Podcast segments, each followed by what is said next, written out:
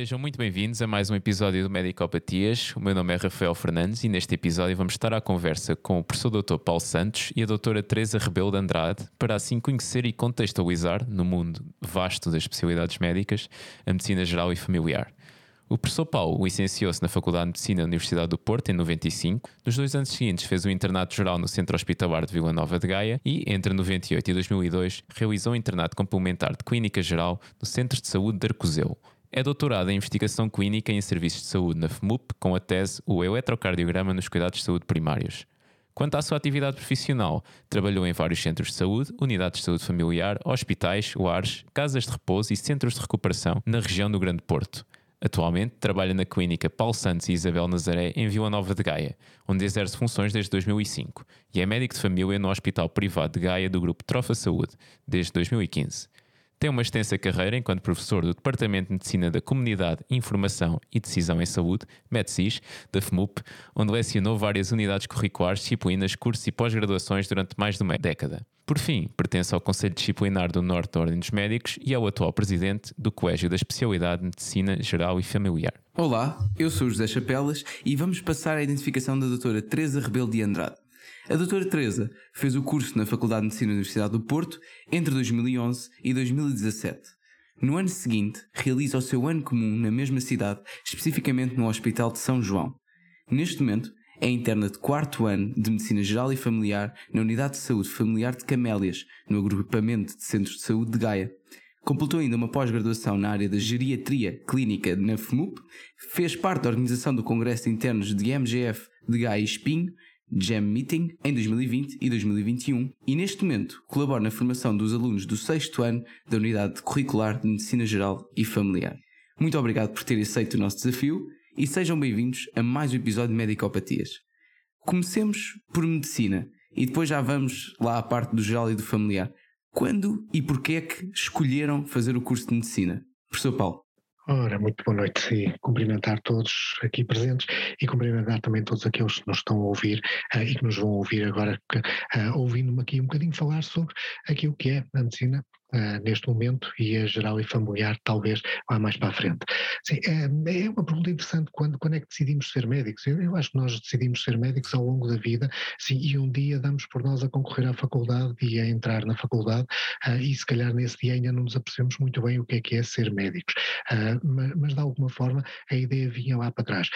eu, eu, para ser assim completamente honesto, eu não me lembro quando é que comecei a, a dizer que queria ser médico, eu lembro desde sempre de dizer que queria ser médico, queria ser médico, ainda que, sim, e tenho essa consciência talvez hoje mais do que tinha na altura, eh, de que não, se, não fazia mais pequena ideia o que é que viria a ser, o, o, que, é, o que é que seria ser médico. Sim, um, efetivamente, Ser médico é, é, mais do que uma profissão, ser médico é uma vida, é uma forma de vida uh, e é, e é uma, uma disponibilidade e uma entrega um, perante o outro e perante nós próprios, uh, que enfim, que nos olhe, que, que, neste momento nos coloca aqui quando poderíamos estar simplesmente, enfim, uh, numa qualquer outra atividade social ou simplesmente com a família, uh, nos coloca aqui a conversar um bocadinho à volta disto. Se, ter, ter a noção de que eu, eu, já sabia o que isto era, o que poderia vir a ser, quando comecei, enfim, de alguma forma, a dizer que queria ser médico, ou sequer quando assinei os papéis lá para entrar na faculdade e que, e que coloquei, enfim, faculdade Faculdade de Medicina da Universidade do Porto em primeira opção e foi onde acabei por, por entrar na altura. Assim, eu, eu penso que na altura não fazia uh, a mais pequena ideia no que é que me estava a meter. Muito bem, vamos descobrir o que é que vem a seguir da parte geral e familiar, mas antes disso vou passar à doutora Teresa. Olá, boa noite. Antes de mais, agradeço, agradeço o convite e dizer um olá às pessoas que me estão a ouvir. Portanto, eu, na verdade, hum, comecei a pensar em medicina já no secundário. Antes disso, até eu gostava muito da área das biologias, das ciências, muito virada para essa área e do cuidar também, mas na verdade sempre fui muito mais ligada à medicina veterinária até, até que no, no secundário comecei a sentir aquele shift de espera lá, se calhar vou dar, vou começar a olhar para isto com outros olhos e comecei a, a pensar cada vez mais na medicina e a pensar, sim, acho que vou, vou me dedicar mais a cuidar de pessoas do que os nossos, os nossos animais de estimação. Um, e foi um bocado por aí e atirei-me assim um bocado de cabeça para, para a medicina. Uh, tal como o professor Paulo disse, sem ter muito bem noção daquilo que me estava a meter, uh, apesar de ter sido há bem mais, menos, menos tempo, não é? em 2011, mas uh, também já não fazia ideia que é que me estava, que, é que me estava a meter, na verdade. Mas sim, foi um bocado por aí. Muito bem, se calhar agora continuamos já consigo e, e pergunto-lhe o que é que fez seguir depois de medicina geral e familiar. Se foi sempre gostou, se calhar, de várias de coisas mais abrangentes durante a faculdade ou se teve assim aquelas dúvidas existenciais que todos temos no meio do curso. Eu entrei, entrei para, para medicina a achar que iria para a cirurgia cardiotorácica e que medicina geral e familiar nunca na vida. Literalmente foi, era isto que eu pensava. E depois ao longo do curso foi-me apercebendo uh, das diferentes áreas e daquilo que, que eu gostava e comecei-me a perceber que gostava de muita coisa. E que além de gostar de muita coisa do trabalho que, que tinha, também gostava de muita coisa além do trabalho que tinha e queria tentar conciliar tudo num só. Portanto, comecei a olhar para a medicina como um todo, eu queria me dedicar a uma área mais generalista, mas também que me desse um bocadinho mais de oportunidade de me dedicar à minha vida, vida pessoal, portanto, em termos de horário, de, dos noites, fins de semana, ser uma coisa que à partida, por norma, poderia, poderia não, não fazer. Uhum. Um, portanto, pesou muito a qualidade de vida com a, a, a generalidade e Sim. o quão completa é a especialidade. E no fundo, agora colocamos a mesma questão uh, ao professor Paulo. Eu ainda sou do tempo em que isto não se chamava Medicina Geral e Familiar. na altura chamava-se Clínica Geral uh, e era uma especialidade recém-criada. Eu entrei para a faculdade em 1989. Uh, a Clínica Geral é criada em Portugal em 1980, portanto, enfim, 1980, mas depois 81, 82, os anos da implementação, uhum. e 82 o primeiro curso de, de especialização pós-graduada, portanto, o primeiro internato. Assim, na altura ainda se chamava Clínica Geral. Mais tarde começou-se a chamar Clínica Geral e entre parênteses, ou Medicina Familiar. E só um, algum tempo mais tarde é que de facto assumiu a terminologia atual e que a definição que, que neste momento uh, uh, congrega assim, entre aquilo que é medicina familiar que, que, é mais descrita até do outro lado do Atlântico do que propriamente cá no lado europeu, e a clínica geral, muito baseada naquele sistema inglês e no, no, no, nos escandinavos. Uh, e, portanto, percebendo que é um misto dos dois que vai beber muito daquilo que é, uh, sobretudo do sistema escandinavo, norueguês, sueco, uh, mas, mas também o inglês, e as definições do Royal College também, e percebendo que a Barbara Starfield, que era uma grande pensadora da área dos cuidados primários norte-americana, faleceu há pouco tempo, com quase 100 anos, que aquilo que, que a Barbara Starfield nos trazia, portanto, junta-se esta medicina geral e familiar numa altura em que eu já era especialista de clínica geral. Uhum. E, portanto, um, vocês não fazem ideia o que era ser, o que era escolher clínica geral na altura. Porque na altura a clínica geral era aquela especialidade que não era especialidade. Era um bocado aquele saco onde toda a gente entrava, quando se acabava o curso, era-se um clínico geral, uh, que, uhum. era, que era assim que, que se entendia. E, portanto, quando eu chego a casa e digo ao meu pai que entrei para a clínica geral, a especialidade, e ele diz-me, então não vais fazer uma especialidade a seguir. Um, e, portanto, estão, estão a ver o, o, o, que era, o que era o contexto na altura. Eu vinha atrás de, enfim, o curso era muito separado naquilo que era o curso eh, pré-clínico e depois a parte clínica do curso, era uma licenciatura, não era um mestrado integrado ainda, um, e, e de facto nós passávamos ali três anos em que nem cheirávamos um doente, não, não havia doentes, conversar com uhum. vivos era qualquer coisa de, de estranho, porque efetivamente nós conversávamos com os cadáveres na disseção anatómica uhum. uh, e, enfim, e de alguma forma com algumas experiências com rãs e com sapos e lá na fisiologia. E portanto chegar ao quarto ano quando começamos a ver os primeiros doentes. Eu nessa altura tenho uma pessoa que me marca e que me marca para toda a vida e que é o meu assistente de cirurgia geral, António Taveira Gomes. Ele é neste momento o diretor de serviço do Hospital de Matosinhos, uh, professor da Faculdade de Medicina, uh, apesar de na Faculdade de Medicina neste momento estar de alguma forma menos, menos ligado ou menos integrado por ter saído do Hospital São João é uma pessoa que me marca muito, porque é, é uma pessoa extremamente clínica, é uma pessoa que tem uma capacidade de comunicação enorme com os doentes, que tem capacidade de, fazer, de conduzir uma entrevista clínica tem uma capacidade enorme de, de, fazer a anamnese, o raciocínio clínico e depois também opera. E, portanto, para mim, o ideal de um médico era o António Taveira Gomes e o ideal do médico era uh, um, um, médico que também operasse. E, portanto, eu, nesta altura, oriento toda, enfim, começo a pensar que eventualmente poderei vir a ser um cirurgião uh, e a uhum. gostar muito dessa área. Na realidade, depois tudo faz sentido. Como dizia a Teresa agora, eu, eu gosto de tudo, eu não tenho nenhuma área que não gosto. E, e, para quem gosta de tudo, estar a dedicar-se a uma, a uma área, ou quem, quem se identifica com a medicina como um todo, estar a especializar-se numa área de órgão, numa área de, de idade ou numa área de, de género, é muito complexo em termos de uma escolha. E portanto eu nunca consegui fazer essa escolha. Eu continuava com aquela imagem do Taveira, uh, de, de, dizer que efetivamente, assim, bom, uh, é assim, medicina é aquele que pega no doente, que observa o doente, que, que faz anamnese, que, que fala com o doente, que observa o doente, que faz o diagnóstico e que depois lhe propõe um tratamento. Se for um tratamento cirúrgico, é cirúrgico, se for um tratamento médico, é médico. Um, e houve várias outras pessoas que ao longo do curso me foram marcando. O professor António Sarmento, que, é, que neste momento é o diretor de serviço de infecto-contagiosas do Hospital São João, o professor Emílio Fernandes, eu era conhecido por ser o Farrica, o Farrica porque ele tinha feito um teatro na, há uns anos atrás e tinha ficado assim, eu era gorducho e tinha ficado lá do, do Capitão Gancho, tinha ficado sempre como sendo o Farrica. Um, e assim, que era, que era medicina interna do serviço do professor Falcão de Freitas, do, do Hospital São João, o professor Alberto Espanhol, que foi depois o, o, meu grande mentor, ele é médico de família, na altura era diretor do Centro de Saúde de Espinho, foi meu assistente, ainda não era doutorado, foi meu assistente de clínica geral ou medicina comunitária, como se chamava, uh, no sexto ano médico, uhum. e várias pessoas que me marcaram ao longo do tempo. Eu lembro-me uma vez uh, o professor espanhol ter-me dito, já, já depois de, enfim, uh, naquela fase em que uhum. estávamos no internato, em que depois nos fomos cruzando, o professor espanhol me ter dito que, assim, que eu daria um excelente clínico geral. e eu olhei para ele e disse assim, este tipo está doido. Assim, eu vou, eu vou, mas é para cirurgia, que o que eu quero é ser cirurgião. Até que depois cheguei, cheguei ao estágio de cirurgia no internato geral. Nós na altura o internato, enfim, vocês agora chamam-lhe outras coisas, formação geral, na altura chamava-se internato geral, era de dois anos, Uhum. Um ano e meio de medicina tutelada, diretamente tutelada, e mais meio ano de medicina uh, já em autonomia, ou de exercício já em autonomia. Uh, e chego ao estágio de cirurgia e apercebo-me que a cirurgia real do país real, na altura do Hospital de Gaia, ainda por cima a passar, foi uma fase complicada em termos políticos, em termos de, de alguma reestruturação do próprio hospital que estava, estava a acontecer, mas apercebo-me que a cirurgia do mundo real não era a cirurgia do António Taveira Gomes.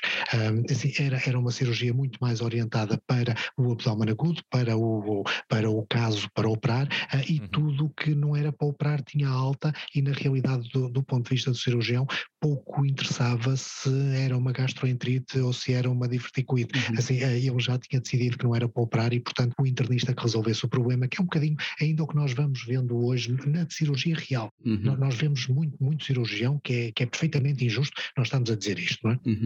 Mas a, a, cirurgia real, serviço de urgência do hospital, enfim, que não é um hospital central, ou níveis de diferenciação muito elevados, é muito isto. Um, e, e, portanto, quando, quando eu chego a esta cirurgia, eu digo assim, eu esta não quero. Assim, eu, eu até gosto de ir ao bloco, até gosto, até gosto do, dos doentes cirúrgicos e, e, e sim, até, até gosto de fazer aqui algum, alguns atos que estão de facto relacionados com a cirurgia, mas eu esta cirurgia não é pouco para mim. Para mim. Uh, e eu nessa altura, e eu nessa altura, logo a seguir, comecei a trabalhar num centro de recuperação de toxicodependentes. Foi uma experiência muito interessante que eu tive logo no início da minha carreira. Uhum. Uh, e, e, e apercebi-me da necessidade e desta, desta perspectiva em que, assim, de repente, uma área que nós tínhamos muito direitinha na área das adições, tínhamos muito direitinha na área da psiquiatria, de repente entrava com um conjunto de outros saberes que eram fundamentais na área médica, na área cirúrgica, na área do intensivismo, na área da, da urgência, uh, na área, enfim, uh, eu, eu, tive uma situação complicadíssima de um, um, rapaz de diabetes tipo 1 que me entra numa descompensação diabética e em que eu não tinha nada, tinha um DX na mão uh, e cabeça para pensar, não tinha mais nada para, para, para, para resolver. E esta experiência leva-me para a, a, começar a equacionar que de facto a cirurgia não tinha grande piada e que portanto eu queria uma especialidade generalista. Na altura ainda pensei em ginecologia obstetrícia, depois, enfim, uh, tinha a, a, mesma nota da, da, colega que encerrou a vaga do Hospital de Gaia, uh, mas ela tinha, ela, ela tinha média mais alta do que eu, portanto passou à minha frente um, e, e, e, e, e, a segunda opção já estava, já estava nesse dia já estava tomada, uh, portanto a primeira opção seria ginecologia obstetrícia em Gaia, a segunda opção seria medicinas clínicas Clínica Geral, como se chamava na altura, uhum. no Centro de Saúde de Arcozelo, que foi onde acabei por entrar. Muito bem. Eu, de facto, este episódio da MGF é mesmo quase um, uma congregação de todos os outros, não é? Então, com esta intervenção do professor Paulo, que passou por todas as outras, e a MGF. por todo o processo. Ou, ou, ou, pelo menos que faço, faço todo o processo, o processo de decisão. Pois, é? eu acho que, assim, é. quando. Fez quase os quando... podcasts todos, não é? Hum. Mas a seguir, já, a seguir já continuaremos com isso, professor Paulo. Se calhar agora vamos passar com a Teresa e falar. Não, mas, uh, Diz Zé, mas eu gostava de acrescentar, mas muito obrigado aqui por, esta, por, esta, por este caminho, por porque este caminho é o, é o real por qual toda a gente passa, não é coisa, eu quero aquilo, não, não, nós não é, vamos experimentar. Não, sim, toda a gente, sim, não, obviamente não de uma forma idêntica, mas o processo em si. Avançando então agora para uh, a doutora Teresa, uhum. nós vamos perguntar como é que é uma semana normal da vida de um interno de medicina geral e familiar uh, se for possível descrever. Ora, um, o meu horário acaba por ser, em termos clínicos, muito semelhante ao horário da minha orientadora. Portanto, trabalho, trabalhamos muito em contacto e, diretamente com, com a orientadora de formação. Um, e, portanto, acabo por fazer praticamente o mesmo horário.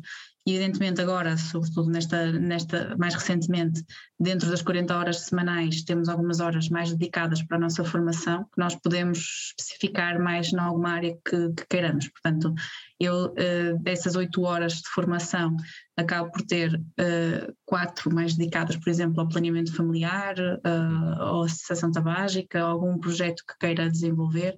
As outras quatro muito dedicadas à parte do internato, portanto, juntamente com os meus, os meus colegas internos, temos um núcleo de internos das Camélias, do Centro de Saúde, uhum. e desenvolvemos, temos reuniões, desenvolvemos, desenvolvemos alguns projetos também para trabalho curricular e trabalhamos todos em conjunto para isso, para corresponder a, às, aos objetivos que precisamos do, do internato um, portanto, sempre bastante cheio, não é? Portanto, e fora desse, dessas 40 uhum. horas de, de, trabalho no centro de saúde e destas atividades clínicas e não clínicas, temos sempre o desenvolvimento próprio do currículo, do estudo, que temos que ir fazendo fora isso. Portanto, hum, acho que como qualquer internato tem sempre muito trabalho envolvido claro. fora do nosso tempo lá no, no serviço. Uhum. Uhum. Muito bem. Sim, isso é uma questão várias vezes aqui é referida que o internato vai para além do que está escrito no, na folha, no, na, na, na tabela pro, exato, no programa de formação. Pois. Muita dedicação própria do nosso tempo fora do, do, do nosso serviço, temos que dedicar a, ao estudo, ao planeamento de projetos, de trabalhos. Pronto, isso depois também depende um bocado de cada um, da vontade de cada um, dos objetivos que cada, cada interno tem. Portanto, uhum. isso depois é, depende de cada caminho. Muito bem. Professor Paulo, tinha aqui uma pergunta, acho que é importante de, de, fazer. No fundo, sabemos que o médico família tem de ser capaz de acompanhar bebés, crianças, adultos, grávidas, doentes complexos e participar no tratamento de várias patologias e coordenar, se calhar, toda esta. muitas comorbilidades, não é?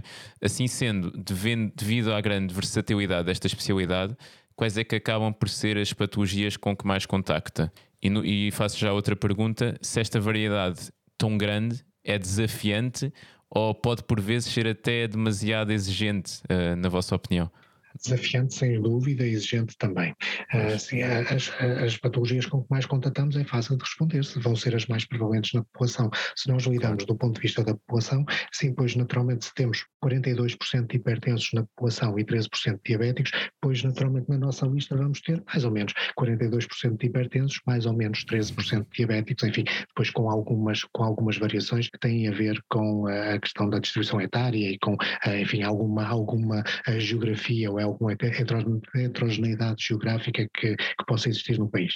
Um, e, e, portanto, essas vão ser, vão ser aquelas, enfim, doenças, aquelas patologias com que nós mais lidamos. Agora, mais do que lidar com doenças, um, há uma diferença que é fundamental da medicina geral e familiar para as especialidades hospitalares. A diabetes trata-se da mesma forma no centro de saúde como se trata no hospital. E mal é que nós começamos a pensar o contrário, como a hipertensão, como a insuficiência cardíaca ou a cirrose hepática. Assim, não, não, não há duas formas de tratar as doenças, só há uma forma de tratar as doenças e é tratá-las bem. Agora, há muitas formas de olhar para as doenças e aí é que está a diferença. É que o normal num hospital, que vocês conhecem perfeitamente, é o médico uh, olhar para a pessoa, não enquanto pessoa, mas enquanto uma doença específica que a leva naquele contexto àquela consulta. Ou a pessoa vai ao, vai ao cardiologista porque tem, porque tem doença do coração. E também pode ter queda de cabelo e também pode ter micose das unhas dos pés. Mas a realidade é que o cardiologista vai olhar principalmente ou primariamente para a doença do coração e eventualmente depois integrando o todo que é, que é a pessoa e o todo que é o conjunto de patologias que envolvem a pessoa. Reparem a diferença para o médico de família e para, para, o, para o ambulatório.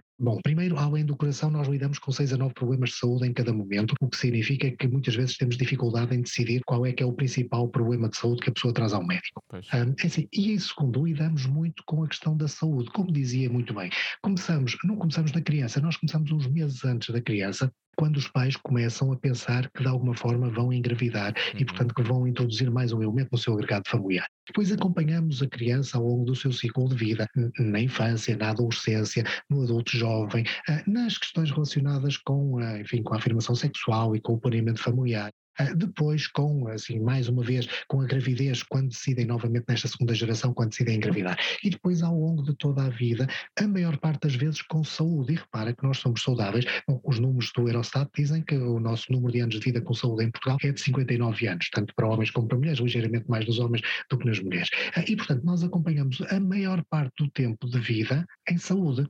E isto faz toda a diferença. Na realidade, estas pessoas saudáveis dificilmente ou raramente irão, de facto, necessitar. Não, não, vamos tirar daqui a questão do acesso à urgência e da, da, resposta que a urgência funciona em termos daquilo que é a dinâmica do Serviço Nacional de Saúde. Vamos pensar em termos de saúde e doença.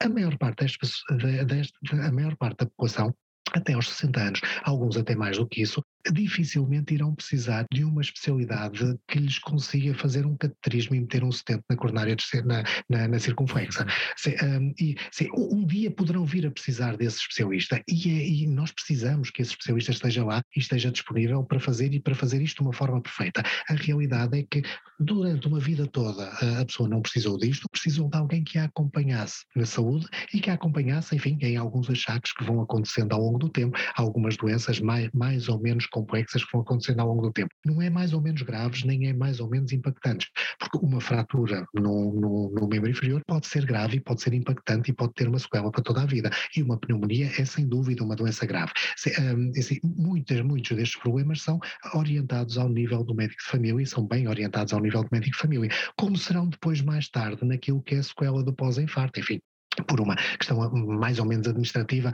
a alta idade aos dois anos após infarto. Mas tem mais a ver com a questão administrativa, porque aquele doente nunca mais deixa de ser um doente pós-infarto. E, portanto, a nossa agulha tem que mudar nesse momento, passar da situação de doença, depois para a situação do acompanhamento dos fatores de risco, importante, questão da hipertensão, a questão da diabetes, da dislipidemia, da obesidade, do sedentarismo, da, da, do tabagismo, etc. Uhum e a certa altura passar para o acompanhamento da doença, ainda que pelo meio, e sobretudo aqui na fase da doença, pelo meio vá precisar de algum apoio no hospital. Temos falado muito sobre isto e temos falado muito sobre isto na necessidade de partilhar, partilhar meios de comunicação e partilhar um, uh, ah, percursos efetivos dos doentes ao longo do tempo. Uhum. Uh, assim, o, o, doente não é enviado para o hospital, o doente fica sempre com o seu médico de família, ele tem sempre o seu médico de família. Portanto, quando ele vai ao hospital, é fundamental haver uma informação em tempo útil de retorno pois. e que de facto consiga fazer mudar aquelas agulhas que de repente esta pessoa passou a precisar aqui de um, de um outro tipo de abordagem diferente.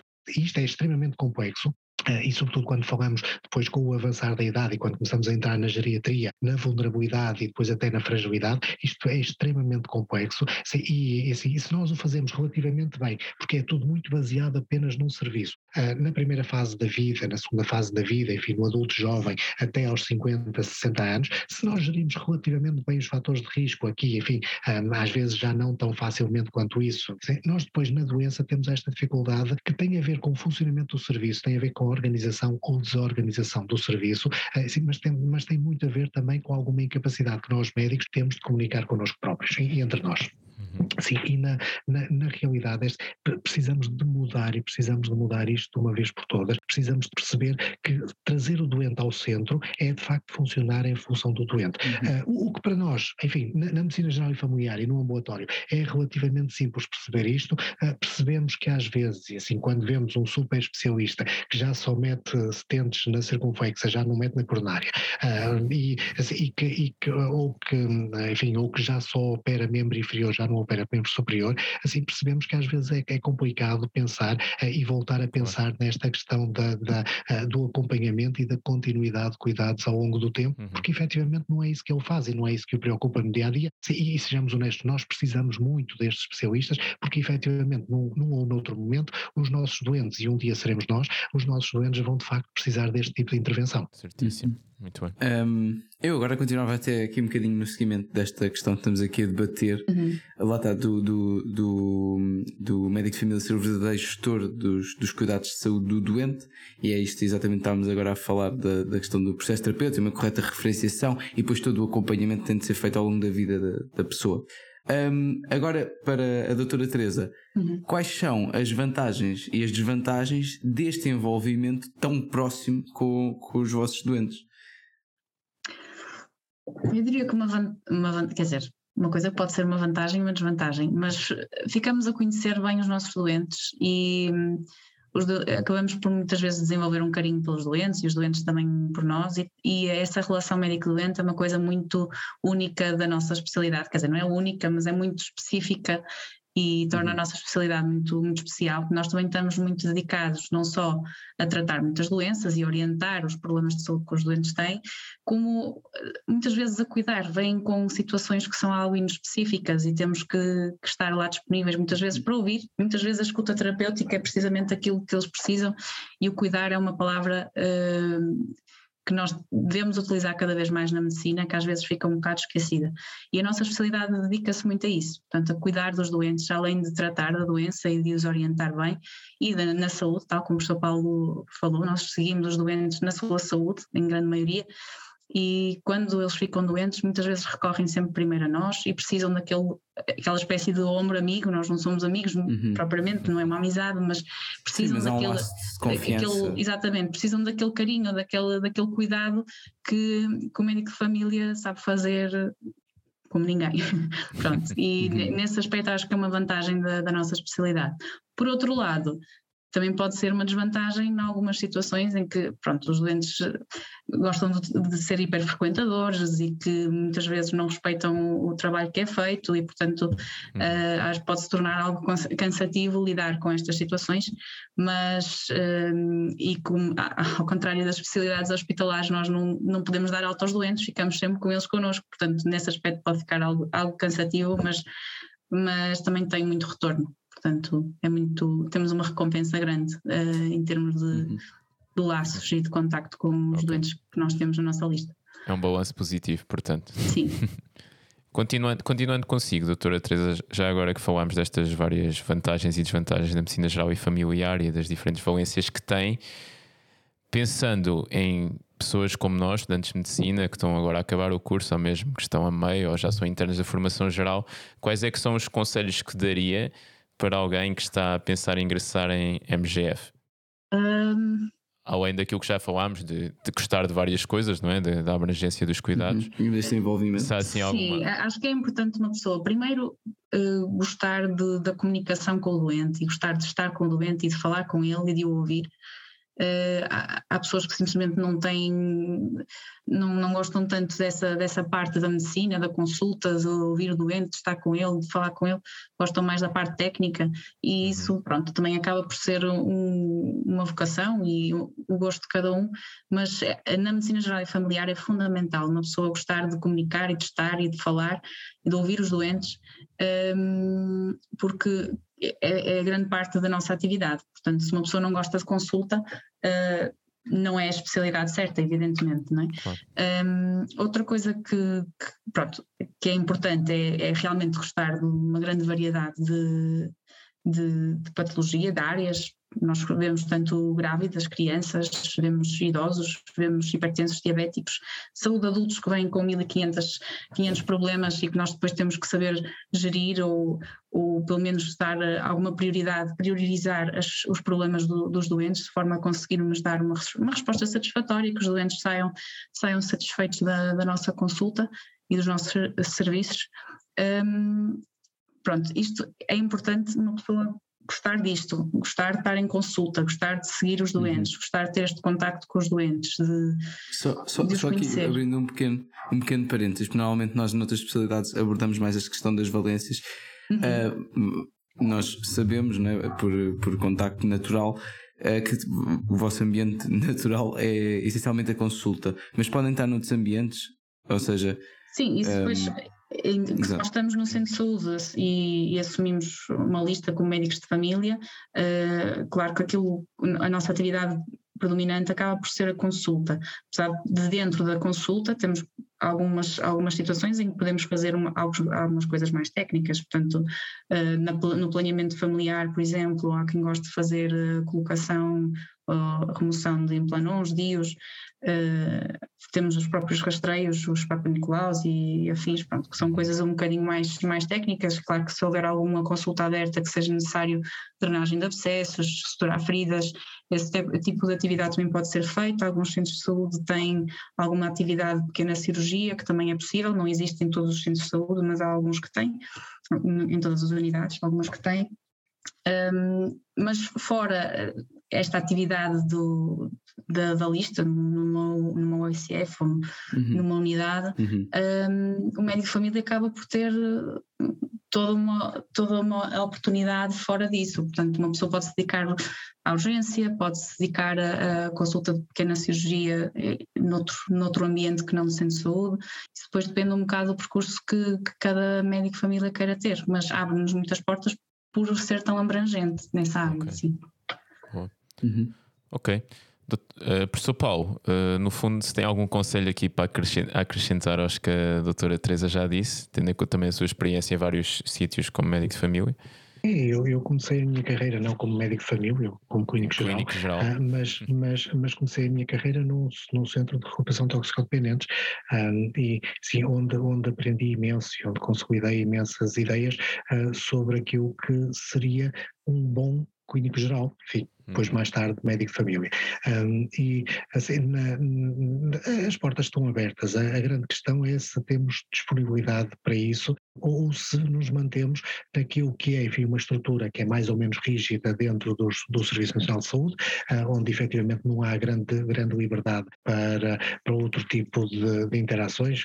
Fala-se a questão dos dias, do, dos implanos, está bem, mas isso faz parte do perfil do médico de família. Portanto, estamos a falar de planeamento familiar, estamos a falar de saúde e, portanto, estamos obrigatoriamente a falar de um ato que uh, os médicos de família têm que estar capazes e têm que, têm que, que, que estar capacitados para o realizar. Um, enfim, a pequena cirurgia já não é exatamente a mesma coisa, enfim, outras, outras atividades poderão não ser exatamente a mesma coisa, mas na realidade o Serviço Nacional de Saúde é muito castrador em termos daquilo que é os perfis dos diferentes especialistas. Uh, eu penso que vocês têm ouvido esta queixa de uma forma geral da maior parte das especialidades, eh, onde tudo roda muito à volta de um serviço de urgência ou de um serviço de, de, de, de consulta permanente e, assim, e, toda a organização do serviço vai por aí, portanto acaba por, por ficar muito castrada naquilo que é a própria organização ou a necessidade da organização do hospital, nos centros de saúde exatamente a mesma coisa, nas USFs exatamente a mesma coisa. Uhum. Agora, sim, há, há todo o mundo, nós neste momento nós temos 7.500 médicos inscritos no colégio de especialidade e neste momento nós temos 5.500 médicos eh, de acordo com os dados do Ministério da Saúde, a trabalhar no Serviço Nacional de Saúde de Medicina Geral Familiar. Sim, o que significa que nós, neste momento, já temos praticamente um terço dos médicos que estão fora do Serviço Nacional de Saúde. Uhum. Eu próprio, a minha experiência é essa, uh, que estão fora do Serviço Nacional de Saúde, onde, assim,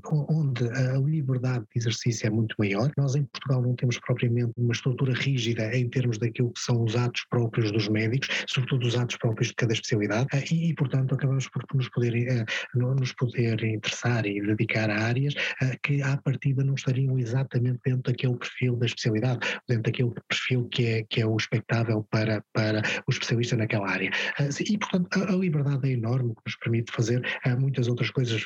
a Teresa fez comigo também é uma, uma das minhas áreas de, de, de gosto pessoal, a questão da geriatria. Uhum. Assim, a, geriatria não deixa de ser geriatria, é uma competência, eu acho que deve ficar como uma competência e não deve passar para a especialidade, que é estragar a geriatria. E que enquanto competência vai beber o saber de várias áreas, nomeadamente das áreas generalistas, mas depois de algumas áreas de especialidade também. E assim, de facto é uma forma diferente de estar na medicina, assim, a perspectiva do geriatra é completamente diferente da perspectiva do, do, do pediatra ou da perspectiva do médico que, que faz consulta ao longo da vida. E, portanto, isto permite-nos perfeitamente, é uma das áreas em que eu me tenho dedicado agora, uh, já, já há uns tempos a esta parte, tenho a competência reconhecida por ordem dos médicos uh, e, e, faço parte da, da Comissão Científica do, do curso de especialização de geriatria aqui da, na Faculdade de Medicina do Porto. Uhum. Sim, e de facto é uma área muito interessante também de, de, de, exercício, que não é exatamente no perfil daquilo que é o especialista em medicina geral e familiar. O perfil está muito definido e muito formatado para aquilo que é a necessidade do Serviço Nacional de Saúde. Também foi aí que nasceu a especialidade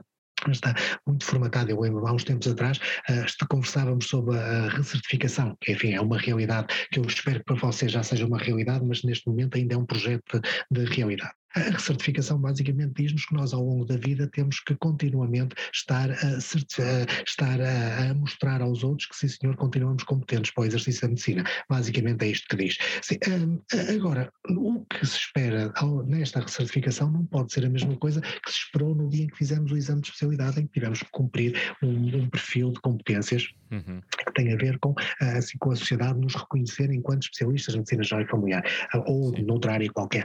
O que se espera desta esta recertificação tem que ser uma, uma garantia de capacidade e uma garantia de, de, de qualidade em termos do exercício médico. O que significa que nós não vamos exigir nesta recertificação o mesmo currículo ou uma cópia desse currículo que exigíamos ao interno quando estava a acabar, a, que, que exigimos ao Sim. interno quando está a acabar a especialidade. Sim. Sim, até, até, porque, até porque o caminho natural é da diferenciação e depois as pessoas acabam por ter as muito especializadas e certamente saberão mais dessa área do que no geral mas, mas, isto é muito complicado, porque quando falamos com alguns colegas, uh, eles não conseguem ver uma avaliação curricular que não seja aquela que sai do final do internato. Uh, e, portanto, de uma forma ou de outra, acabam por meter lá o número de consultas de saúde infantil, o número de consultas de saúde materna, o número o de consultas Excel. de saúde não sei o quê, o Excel, exatamente, a grelha do Excel.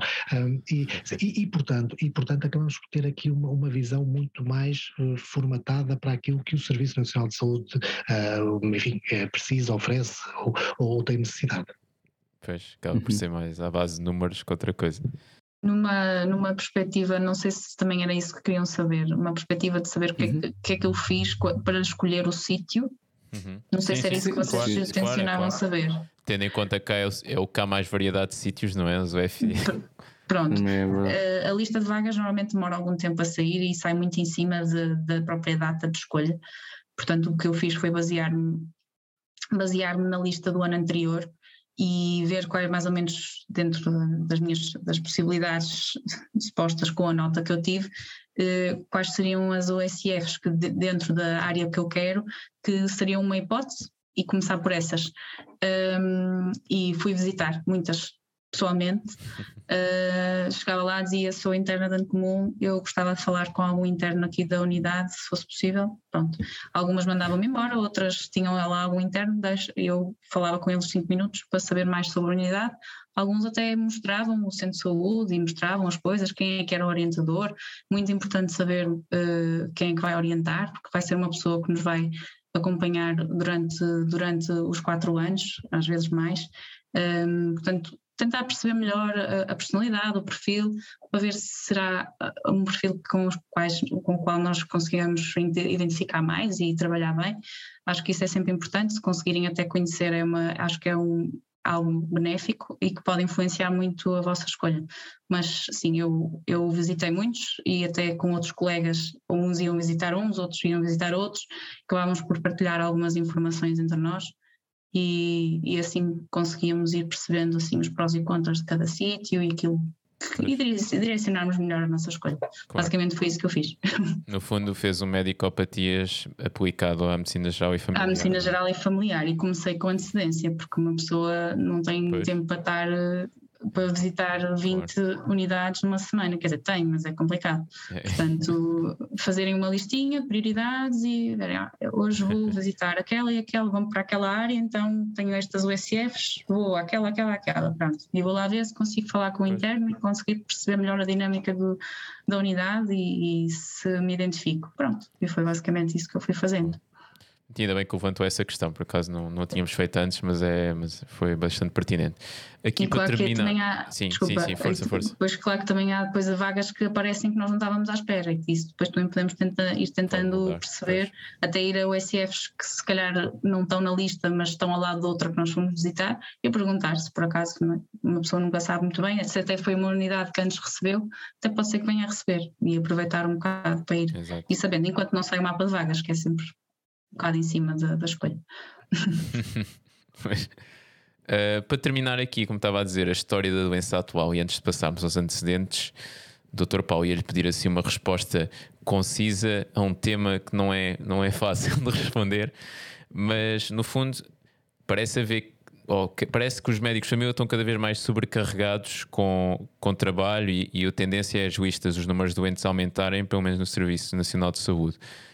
E parece, por um lado, também haver por vezes escassez de médicos, especialmente em certas zonas geográficas do nosso país. No fundo, e também como presidente do Colégio da Especialidade, tem assim alguma ideia? Como é que olha para o futuro da sua especialidade? Se há, se há algo que possamos fazer, não é? Neste tema? A dificuldade não é falar sobre isto, a dificuldade é ser conciso ao falar sobre isto. Pois, pois, estava a dizer, já, já falámos tanto de medicina geral e familiar, eu queria, eu não lhe queria agora terminar com uma coisa triste, estava a ver. Portanto, é, sim, nós, era para não falar não, muito de tristezas hoje. Não há, não há falta de médicos, não há falta de médicos de família. Sim, o que há é uma incapacidade enorme do de Serviço Nacional de Saúde atrair os médicos eh, de família. E não é só os que acabam, porque nós não estamos a ter saídas só entre os recém-especialistas. Bom, repare o que aconteceu durante a pandemia. Nós tínhamos colegas que até iam aguentar mais algum tempo para deixar as suas unidades equilibradas, estavam à espera que alguns internos acabassem, e ele depois acaba e eu saio e ele fica aqui no meu lugar, não há problema, isto fica assegurado, e de repente ficaram estourados com isto tudo e decidiram bater com a porta e ir-se embora. Nós de facto tivemos o ano passado, e este ano vai para o mesmo caminho, nós de facto tivemos o ano passado um número um, acima do que, do que estávamos à espera em termos do número de reformas dos colegas que já tinham atingido o seu tempo de serviço, eles estavam ali e iam aguentar mais algum tempo, iam se deixar estar nos serviços mais algum tempo. E, e, portanto, há que perguntar, há que perguntar aos colegas que saem e aos que não querem ficar, porque é que saíram e porque é que não querem ficar. E há que ser, e há que ser um, e, e, e, temos que ser, hum, está-me a faltar a palavra, hum, pragmáticos, honestos. É honestos, honestos, assim temos que ser consequentes, honestos. temos que ser consequentes hum, assim, e, e, temos que ser consequentes com o resultado destas perguntas. Assim, e quando chegarmos à conclusão que os médicos se vão embora, primeiro porque ganham ridiculamente mal no Serviço Nacional de Saúde, assim, não é mal, mal ganham as enfermeiras, nós ganhamos ridiculamente mal, assim, mal ganham as administrativas que neste momento estão praticamente a ganhar a mesma coisa que as enfermeiras. Isto, isto para, para terem uma ideia do, do, que são os vencimentos no, no Serviço Nacional de Saúde. Um, assim, nós ganhamos ridiculamente mal para o nível de decisão, para o nível de responsabilidade e para a disponibilidade que damos aos serviços. Um, assim, e, e, esta, e esta é uma questão muito importante. Outra questão muito importante é as condições de trabalho. Nós trabalhamos com poucas condições de trabalho, muito más condições de trabalho. E não tem a ver com o facto de ser espaçoso ou não ser espaçoso. Tem a ver com o facto, por exemplo, de um secretário secretário clínico que deveria atender uma chamada e, de, direcionar o cidadão e orientar o cidadão no sentido de resolver o problema, que a maior parte dos, das vezes não tem nada de médico, são uh, questões meramente administrativas, é. seja enfim, para uma receita, para uma renovação de uma receita, ou seja, para a marcação de uma consulta, se o doente diz eu quero falar com o médico, a primeira coisa que ele faz é, é, é passar a chamada ao médico. E, e, isto tem a ver com condições de trabalho ainda que o espaço seja uh, agradável, ainda que o espaço até seja luxuoso, eu estive há dias, no, há, dias, enfim, há uns meses já, uh, mas estive há dias lá aí embaixo no, no Algueirão, em Sintra, uh, e de facto tem um centro de saúde construído de raiz, com todas as condições que nós possamos imaginar, só não tem é médicos. Assim, e porquê? Dizia a senhora Presidente do dizia a senhora Presidente do, da, da senhora Diretora Executiva do, do ACES, bom, nem compreendo porque a Câmara até pagava uma parte do, do aluguer da casa, do, do hotel para da instalação, no, e mesmo assim não quiseram cá ficar. Uh, e, e, disse eu, e disse também o Dr. Nuno Jacinto, que é o Presidente da Associação Portuguesa de Medicina Geral e Familiar, e perguntámos assim, olha, então certamente que não é esse o motivo porque eles não estão a ficar. Perguntaram-lhes qual é o motivo. Não, não tinham perguntado, tinham assumido que, que não se quer ficar em Lisboa porque as casas são muito caras, o que é verdade, e vocês sabem que sim, que são aí de baixo. É verdade, é verdade. Uh, assume-se assume assume determinadas explicações e parte-se do princípio que são estas explicações. Depois monta-se todo um, toda uma campanha em função destas explicações e fica tudo na mesma. Sim, porquê? Porque de facto não se foi aos determinantes, não se foi às verdadeiras causas dos problemas. E, e enquanto continuarmos a não ir às verdadeiras causas dos problemas, nós vamos continuar a ter esta dificuldade em atrair pessoas para o Serviço Nacional de Saúde. Claro. Sim, e, e sejamos honestos, o Serviço Nacional de Saúde foi de todos os serviços criados nos últimos 50 anos em Portugal, assim o Serviço Nacional de Saúde foi o mais eficaz, o mais eficiente e o que deu melhores frutos e o que, e o que rendeu mais uh, para, para toda a economia, para todo, para todo o país. Uhum. Claro. Seja porque, ah, enfim, ah, deixamos de ter um conjunto de doenças que de facto ah, vitimavam pessoas e que, provocavam doença e provocavam absentismo, seja porque, porque de facto conseguimos que, a, vida útil se prolongasse para muito perto dos 60 e tal anos. E, portanto, de facto, foi aqui um investimento que, que todos nós fizemos, nós enquanto sociedade, nós enquanto país, e que nos deixa mais ricos enquanto país. Ainda que este investimento tenha sido muito maltratadinho porque objetivamente olhamos e comparamos aquilo que é o gasto em saúde em Portugal, uh, dos cerca de, enfim, não chega a 3 mil dólares por ano na, nas média, na média da OCDE, ou nos números da OCDE, uh, não chega a 3 mil dólares por ano, comparamos com a Alemanha que vai nos 8 mil, uh, ou comparamos com os Estados Unidos que vai nos 19 mil.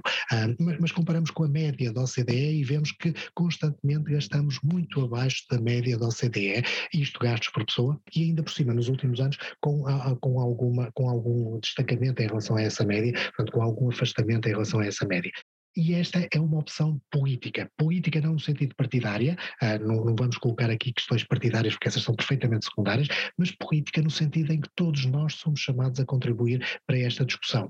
Infelizmente, o que vemos é muita discussão partidária, se é A ou B que vai ganhar, se, é no, se, se, se, o que, se o que o outro disse é suficiente para lhe tirar votos ou não sei o quê, e vemos muita discussão de, deste género e vemos muito pouca discussão de ideias. Eu uhum. penso que já, já dá uns anos a esta parte, nós não temos nenhuma, talvez desde Correia de Campos, desde o Ministro Correia de Campos, nós não temos nenhuma discussão séria sobre o que é que queremos para o Serviço Nacional de Saúde e para a saúde em Portugal. Vamos uh, empurrando com a barriga para a frente, Ana Jorge, depois o Paulo Macedo, depois uh, mesmo o professor Adalberto Campos Fernandes, que apesar de tudo teve, teve uma postura diferente, ainda que também não tivesse a oportunidade de ter feito nada em, rigor, e, e, agora com esta ministra, enfim, que não, não, não parece ter nenhuma ideia enfim, uhum. ideia real sobre o que é que quer para a saúde de Portugal. Ah, não para a saúde dos portugueses, eu imagino que todos nós desejamos, é, é uma expressão nossa, assim, ah, muita saudinha, portanto, muita saudinha para todos.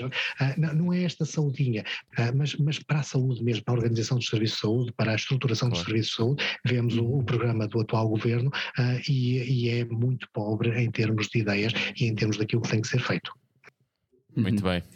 Vamos, muito obrigado por este, por este apelo também. agora, não é, Zé? Exato, vamos mudar aqui um bocadinho o tom. Acho que foi um bom apelo. Um, e, e, pronto, e toda a gente está a ouvir isto. Convidamos desde já também a, a pensar sobre o tema. É exato, a refletir.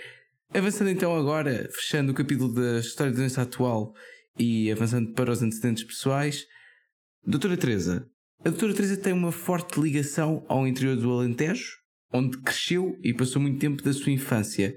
Uh, mas qual, o, qual é o motivo desta ligação e será que estas vivências condicionaram de certa forma o seu futuro enquanto médica de medicina geral e familiar?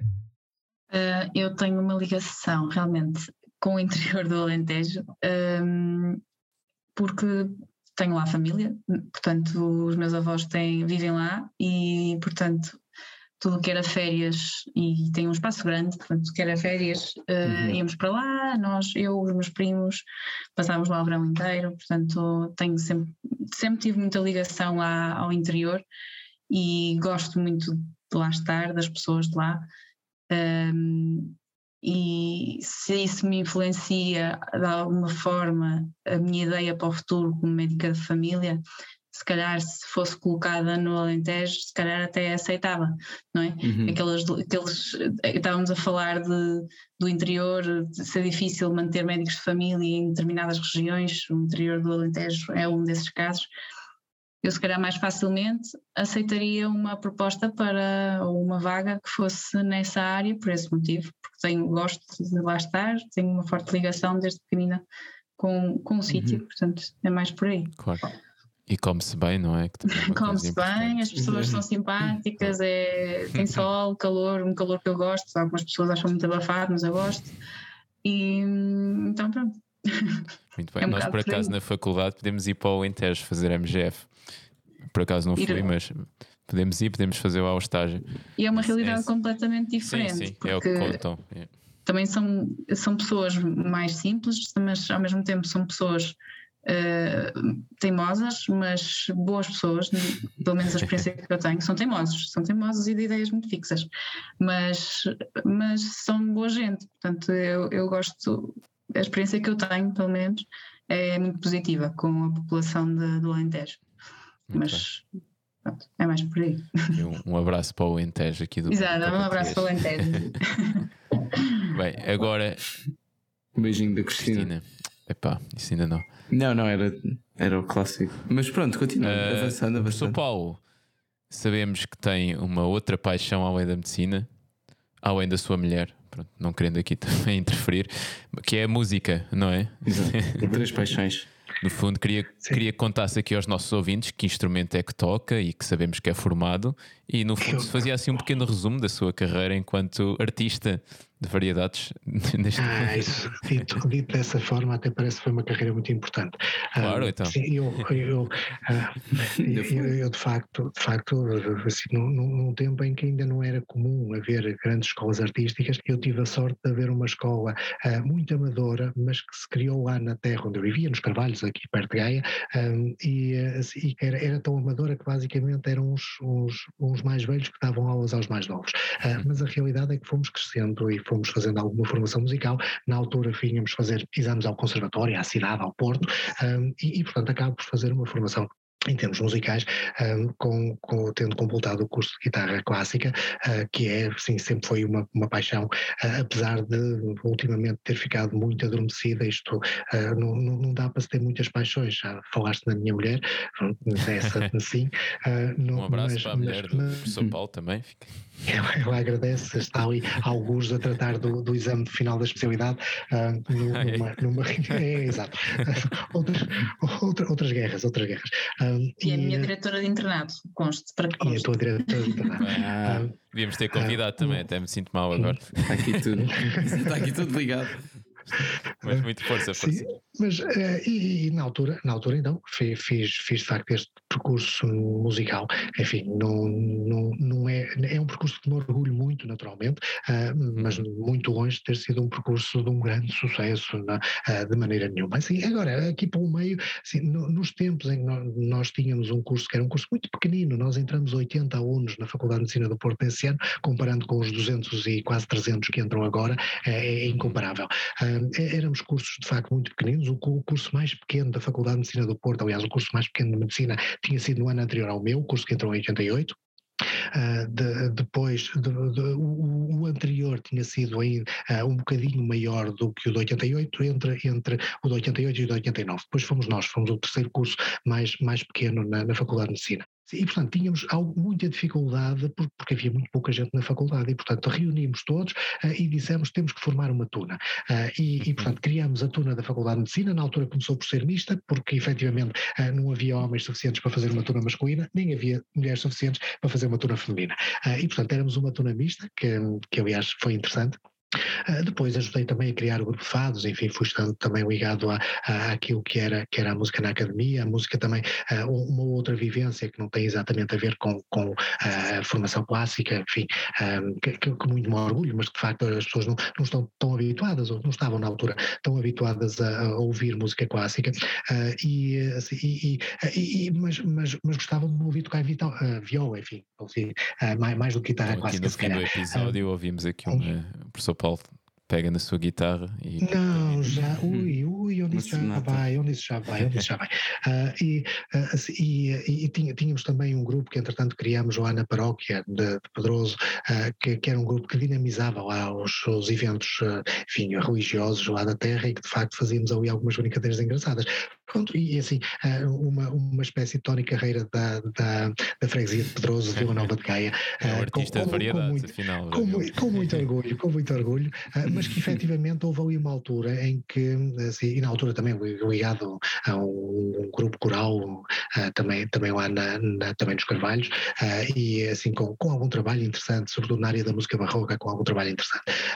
E sim, depois, depois começamos a tentar sair da música barroca e aí perdemos um bocado a identidade e a coisa andou ali um bocadinho mais complicada, mas também éramos todos muito novos e, portanto, a experiência era o que mais gostávamos. É? E assim, se, é, faltava, alguma, faltava alguma maturidade para perceber que isto tem que ter um projeto e que os projetos têm que ter, um, uh, têm que ter cabeça, cabeça, membro, cabeça, corpo e membros. É? Um, e, e, uh, e, o, e, e, e, portanto, e na altura, uh, depois, quando quando eu agora perdi-me. Sim, portanto, estava a dizer do grupo coral uh, e, e, e, pronto, e com, com, enfim, com algumas coisas interessantes. Entretanto, um, entretanto acaba o curso uh, e quando acaba o curso começam os internados, começam as urgências ao fim de semana, começam uh, um conjunto de outras, de, outras, de outras prioridades que se colocavam, com, começam a estudar, o, na altura era o exame do Harrison, mas começam a estudar para o exame do Harrison, que era feito no final do internato geral, uh, e portanto começo, começo, a deixar de ter tempo e a deixar de ter uh, disponibilidade uh, para, para, para esta vida. Pronto, e entretanto também, sim, entretanto também casei e, e, a vida passou a ser diferente a partir daí, com uma dedicação muito maior à medicina e a deixar muito daquilo que era, que era a vivência musical para trás. Foi, foram bons tempos, excelentes memórias. Um, assim, há dias estava no, no, no dia da faculdade, e estava a tuna masculina a atuar e a dizer que, tinha que, que fazia 25 anos. Uh, e, e, eu começo a fazer contas de cabeça e dizer assim, pois fazem 25 anos, pois fazem. Uhum. Também eu já, tam, uhum. também eu já os fiz, no, criamos, criamos, criamos, criamos a tuna, andava eu no segundo ano da faculdade na altura, pois. portanto, em 1991, 90, 90, 91, 91, 92, está assim, mais ou menos por aí. Um, e, assim, e, e, de facto foi, foi, foram tempos muito interessantes, tempos muito engraçados, mas que ficaram por aí e ficaram muito bem. Agora dedico mais a outras coisas, a jardinagem, que é assim, que é, que é o, útil, o útil ao agradável e vou tratando aqui de jardim em casa. Muito bem, muito bem, professor Paulo. eu, eu, eu, eu, sim, fazia aqui uma última pergunta um, à doutora Teresa. A doutora Teresa gosta uh, de praticar desporto e para no ginásio, de corrida, que já estamos mais acostumados. Também gosta de praticar dança afro-latina. Quando é que começou essa modalidade e, e quando é que começou o gosto por este tipo de dança?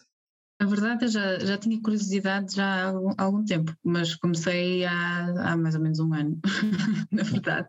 Mas é uma das coisas que eu é agora começo, exatamente, começo a fazer mais no meu, meu tempo livre, porque a dança afrotina, além de ter as aulas, tem a possibilidade, é um tipo de dança um, social. Antes disso até praticava outro tipo de dança social, que era o Lindy Hop, também pratiquei há mais ou menos um ano uh, Lindy Hop, Charleston e assim, pronto.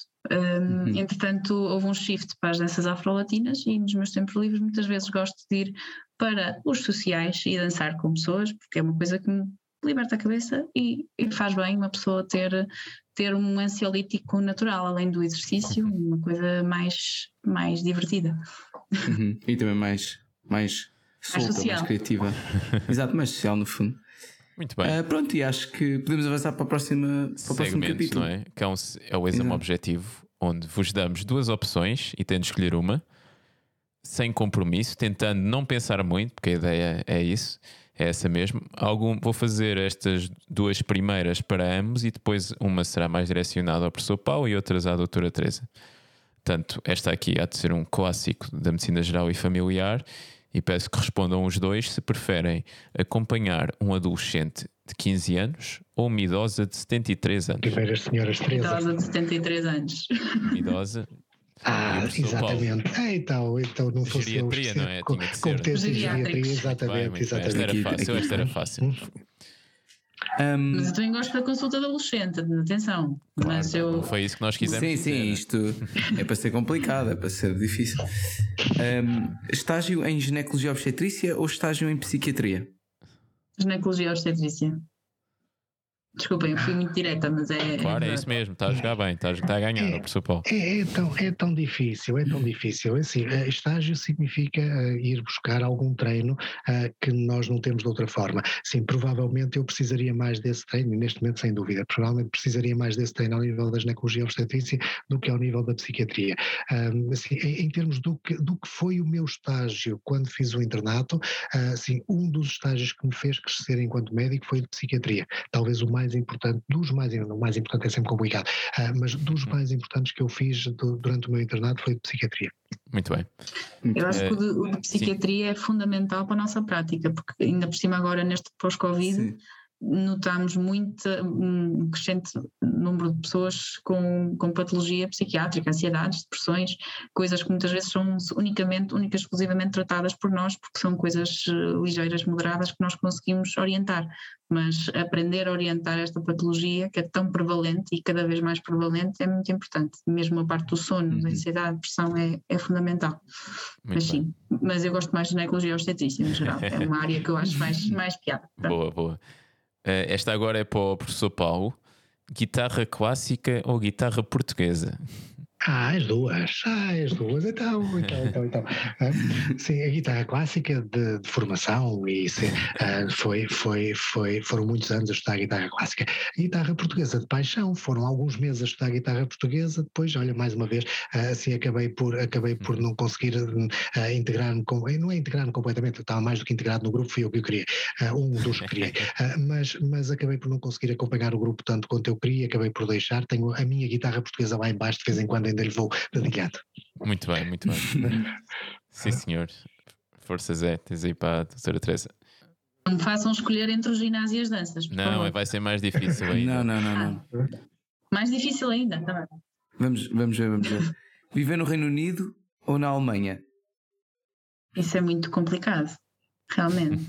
Eu acho que por uma questão de, de facilidade de comunicação, Reino Unido muito provavelmente, não é? Porque eu falo, sou bilingue, falo inglês também, uhum. fluentemente, desde, desde pequenina, cresci a falar português e inglês, portanto, por uma questão de, de facilidade de comunicação, acho que, que, Inglaterra. Bem, José, isto foste tu que escreveste, eu não sei se vou dizer isto bem, não é? Mas para o professor Paulo, cuidar de um amor perfeito ou de uma costela de Adão? Agora estamos para as, para, Agora para as ervas. Estamos para as ervas. Agora são temas sérios. Agora estamos aqui. É assim, a costela de Adão é mais fácil de cuidar. O amor perfeito é uma flor frágil, não é, não é, uma, não é uma flor fácil de cuidar, mas assim, em termos de, da dedicação que lhe precisamos dar, sem dúvida, é o amor perfeito. Muito bem. Uhum. Cujo nome científico é viola tricolor e da costela de Adão é monstera deliciosa. Ficou também com essa. Fantástico. Um, doutora Teresa, a sorda de Lisboa ou do Alentejo? Ah, do Alentejo, não isso, isso nem, nem é questão, não é? Quer dizer. E se for eh, a sorda do Alentejo e Francesinha, como é que é? Francesinha.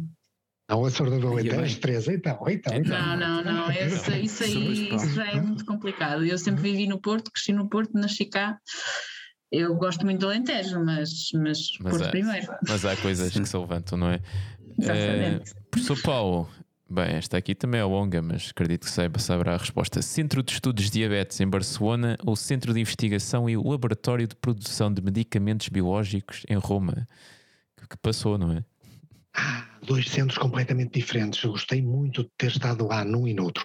Mas tem que escolher assim, um, professor. Uh, eu sei, eu sei. Provar, é ter que escolher, escolher Barcelona porque se aproxima muito mais daquilo que eu faço. O Centro de, de Investigação e de Produção de, de Biológicos, da, não, não, vou dizer uma empresa, não interessa de nada, mas em Roma, uh, é de facto um centro de, de alta tecnologia é um centro muitíssimo interessante, muito bem montado.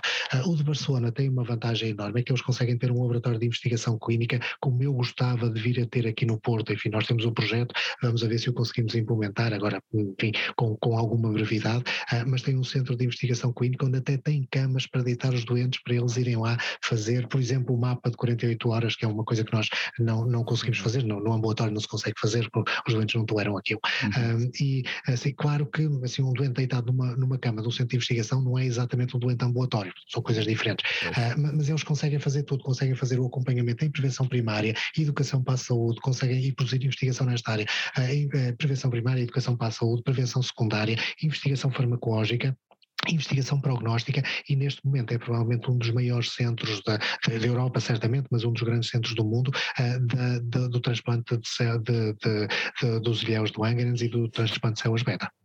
Oh, muito bem. Uhum. Ficamos aqui também com esta. Uh, para, a doutora, para a doutora Teresa, uh, dança africana ou dança latina?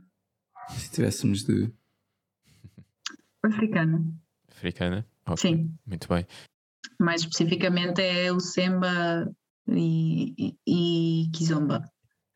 Ok, Pronto. muito bem. E depois muito a bem. latina tem a bachata e a salsa, quer dizer, a salsa não aprendo, portanto eu, gosto da bachata, mas prefiro os outros dois. Muito bem. A salsa, os coentros e essas coisas, né? Essa- Eh. Não, eu, eu os coentros não conheço, mas a salsa é, é, ela Entra na. Aqui, aqui também entrando em mais especificidades com o professor Paulo e para terminar o nosso exame objetivo, Carlos Paredes ou Francisco Tárrega? Os paredes. Ah, então andou na guitarra clássica, mas depois traiu Ah, não, Carlos Paredes. Uhum. o pai da guitarra clássica. Pa- Paredes é paredes. É verdade, é verdade. Muito bem, passamos então à epícrise. O que é que achas, Zé? Acho uma ótima ideia. Então, os nossos convidados Eh, já devem saber o que significa, não é? Portanto, o nome. Sim, a Epicris, no fundo, nós pedimos para que, que resumam a vossa especialidade, neste caso geral e familiar, em uma ou duas palavras, ahm, de forma a inspirarem Três, vá, os podem nossos ser ouvintes. três, senão uma ou duas Ou três, também nem dá para o nome da especialidade, não é? Sim, sim, sim. Mas assim, vai, do- em três, quatro Em palavras, pouca- sim, numa, numa frase simples. uma frase só ou soltem três ou quatro palavras. O que é, que- o que, é que diriam? Não sei se, alguém, se algum de vocês quer começar. Quem está mais inspirado hoje? abrangência, humanidade, eh, continuidade, cuidados. Oi, já foram cinco. Ups. É isso. Pronto. Mas é bom, foi bom, não foi vou dizer bom. mais nada. É isso. Professor Paulo, quais são as bem definida. são as, três, as três características básicas da, da medicina geral e familiar são a acessibilidade, a continuidade e a globalidade. São estas as três. Portanto, se, se são três palavras, são estas três. Ahm, sim, a, a Teresa, a Teresa disse muito bem a questão da abrangência, sim, e eu acho que é a centralidade na pessoa e a relação médico-doente são, assim, provavelmente as que eu gosto mais de trabalhar, estas duas. Muito bem. A humanidade Uhum. também baseada nessa questão da relação médico-doente. é? Isso, isso. que é a base, não é? Eh, e então assim passamos à terapêutica.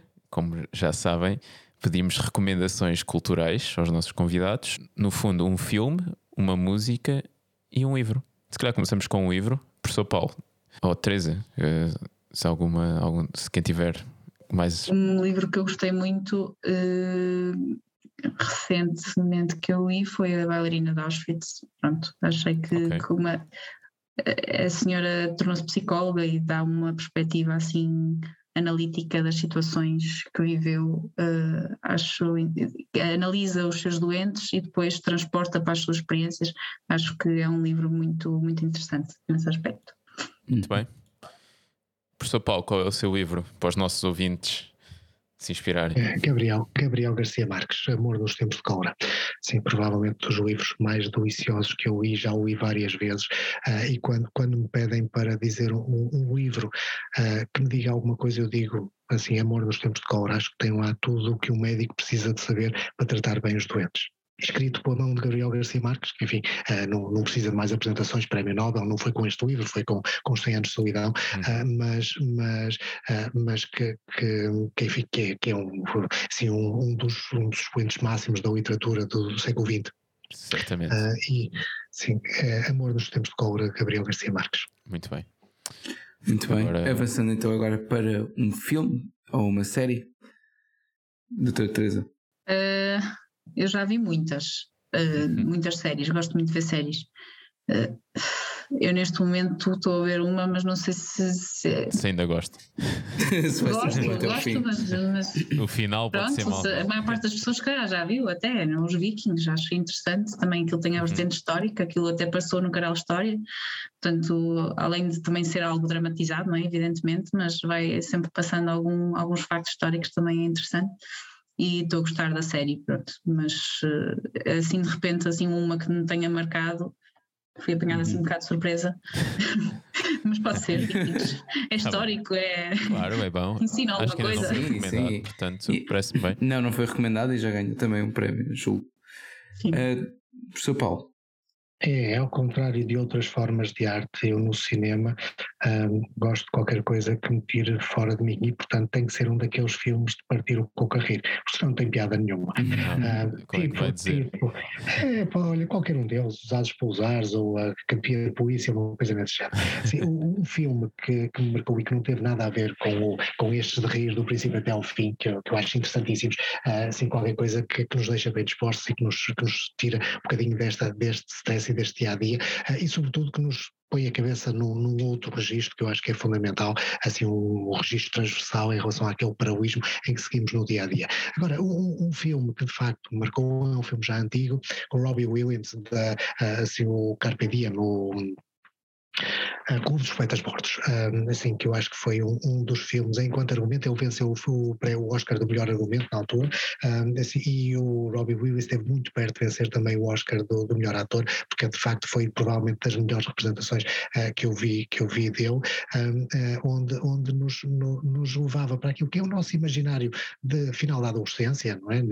E este filme foi, foi passado mais ou menos no final da adolescência, da minha adolescência, mas que nos faz pensar muito no que é que nós de facto queremos ser e o que é que queremos ser para a frente e, sobretudo, aquela questão de nunca perdermos os sonhos na adolescência, que acho que são fundamentais e que depois no, no dia a dia precisamos sempre de manter esta cabeça a funcionar, ainda que, enfim, com a maturidade e com, essa, com a, aquela experiência de saber que de facto as coisas têm de ser feitas com cabeça para opiniões, uh, mas, mas, uh, mas sempre a experimentar e sempre a criar coisas novas. Sim, esse filme é de facto muito estas duas vertentes. Muito bem. Doutora Teresa, uma música aqui para terminarmos. Pode ser também uma banda, um álbum. Apanhada de surpresa outra vez. Eu estava a ouvir o professor Paulo, por isso eu podia ter ido começando a pensar nas músicas, mas não estava, estava a ouvir o professor. Mas o professor Paulo uh... pode ir primeiro e se quiser mais um minutinho nós damos. O professor Paulo tem as suas preocupações da não é? Eu, eu, gosto muito de, de, Pronto, acabo por gostar eh, muito de música estrangeira, de sempre ouvir, ouvi em casa, uh, estrangeira inglesa, não é? Uh, sempre ouvi em casa por causa das influências que tenho, não é? Eu gosto muito de música assim mais soulful, portanto músicas dos, dos Black Pumas, esse, esse estilo acaba por ser um estilo que me tranquiliza e que pronto, acho que é bom de se ouvir e uhum. quem tiver curiosidade, Black Pumas. Algum é um, especial? Uh, colors. Black Pumas Colors. colors. É um, Muito bem. Sim, Pronto, é uma música assim tranquila, boa de se ouvir. Se estiverem numa onda de querem ficar mais tranquilos, é uma boa opção. Uhum. Ok, é sempre bom. Professor Paulo. Paulo, o que é que vai recomendar? É assim tão difícil, assim, não, há tantas músicas, tantas vidas. Não é? um, sim, Podes escolher eu, um quando, álbum quando, preferido. Quando, quando, me mandaram, quando me mandaram o, o mail no outro dia, eu lembrei imediatamente de uma que é uh, provavelmente neste momento a, a, música que toda a gente devia estar a ouvir. Uh, 1971, John Lennon, Imagine. Uh, hum. se imaginem que não há céu, imaginem que não há inferno, imaginem que não há países, imaginem que não há fronteiras. Muito bem, pronto. Muito bem. E, e assim damos por encerrado este episódio, não é? Com estas uhum. belas recomendações dos nossos convidados. Espero que tanto quem, quem, está a ouvir este episódio como vocês, professor Paulo e doutora Teresa, tenham gostado, tanto como nós gostámos de falar convosco e de, conhecer, e de ficar a conhecer bem melhor esta especialidade tão abrangente que é a medicina geral e familiar. Muito obrigado a ambos pelo tempo, pela conversa e pela disponibilidade para estarem aqui e darem a vossa perspectiva. Muito obrigada pelo convite. Obrigado pelo convite, pela oportunidade. Foi um prazer estar aqui convosco. E eu também agradeço a toda a gente que está aqui presente e também a vocês que estão a ouvir este episódio. E lembrem-se, continuem connosco. Até à próxima especialidade.